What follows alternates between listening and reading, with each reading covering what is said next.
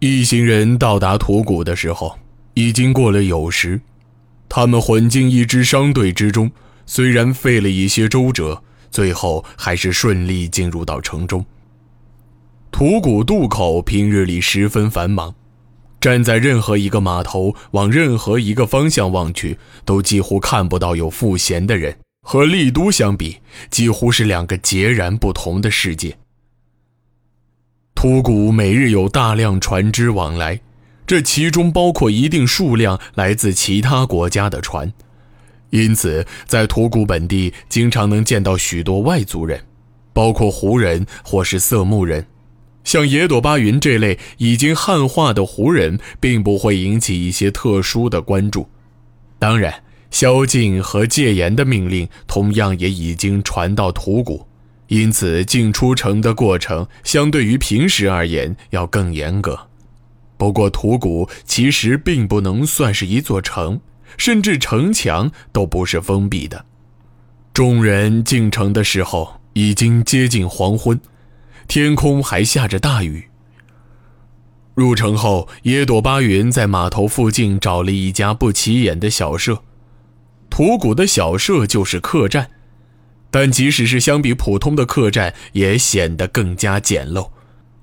这些小舍在驼谷的数量众多，通常都是临时给船工住宿使用。他们入住的小舍是从商队那里打听来的，价格便宜，位置也比较偏僻。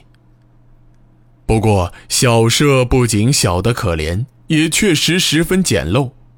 不说只有一间房间，甚至连门都没有，入口处只是挂了一块粗布，当成帘子作为遮挡。房间最多能挤进去两个成人，但睡觉只能侧着，并且也无法把腿伸直。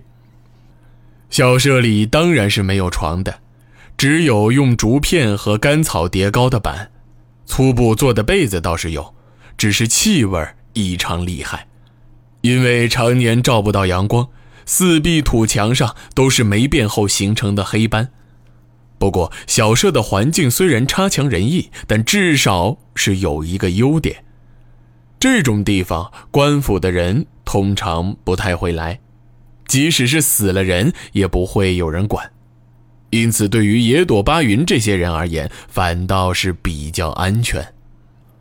如今，既然决定先去明阳找王维仁，那么眼下最重要的就是要找船渡河。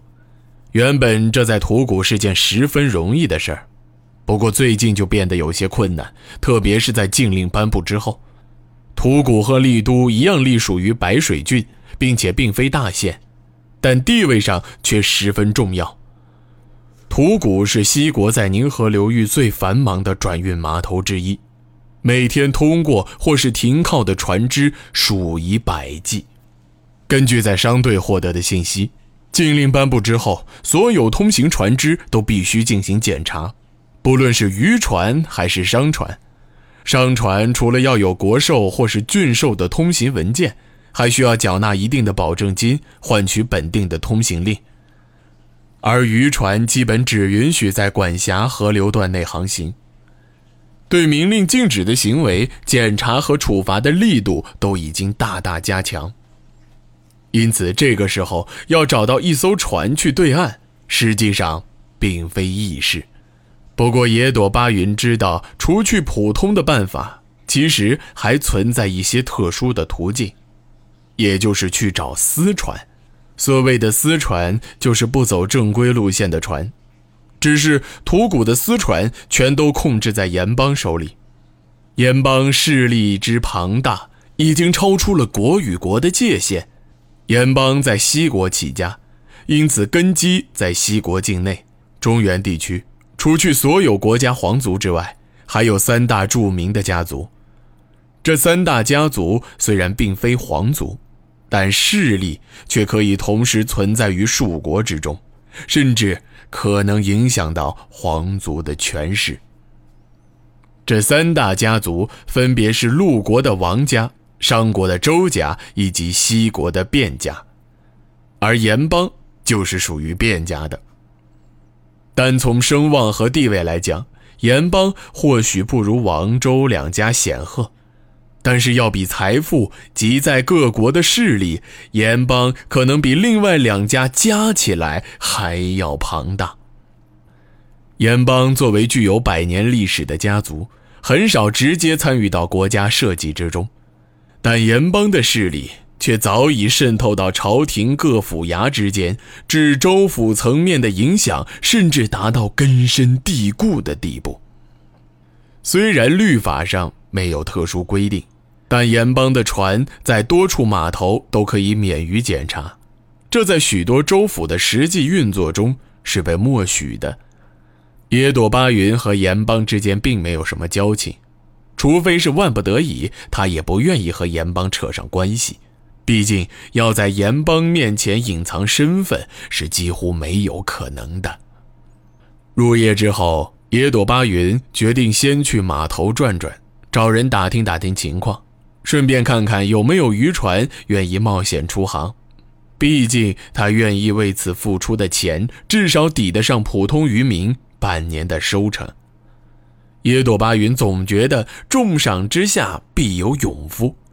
特别是在日子并不好过的时候，考虑到小舍环境实在令人不安，因此在出发之前，野朵巴云将女子和两个孩子安置到一家干净的小茶馆里，并约定亥时前一定会回去接他们。之后，他稍稍做了一番乔装，就往码头方向去了。土谷不大，整个码头几乎就占到一半。野朵巴云对土谷可以算是熟悉，不过印象最深的地方应该是土谷的大牢。四年前，他因为私放了南水山的土匪，被郑春桥在狱中关了一些时间。他倒是没吃什么苦，每天还有人来狱中探望。只是这些来探望的人，野朵巴云是一个都不认识。整个土谷大约有近百个码头。距离野朵巴云最近的一个有两里路，这些码头顺着水路连在一起。为了便于管理，每一个码头都有各自独立的编号。野朵巴云到达的时候，虽然已经天黑，但码头上依旧十分繁忙。其实码头并没有白天黑夜的区别，很多商船为了赶时间，不会在土谷长久停靠。仅仅是做一些例行的检查，在补充给养之后，就会继续上路。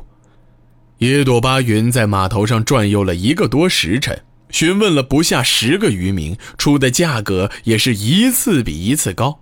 结果没人敢接他的活儿不说，更奇怪的是，这些渔民几乎全是直接拒绝，甚至没有讨价还价的余地。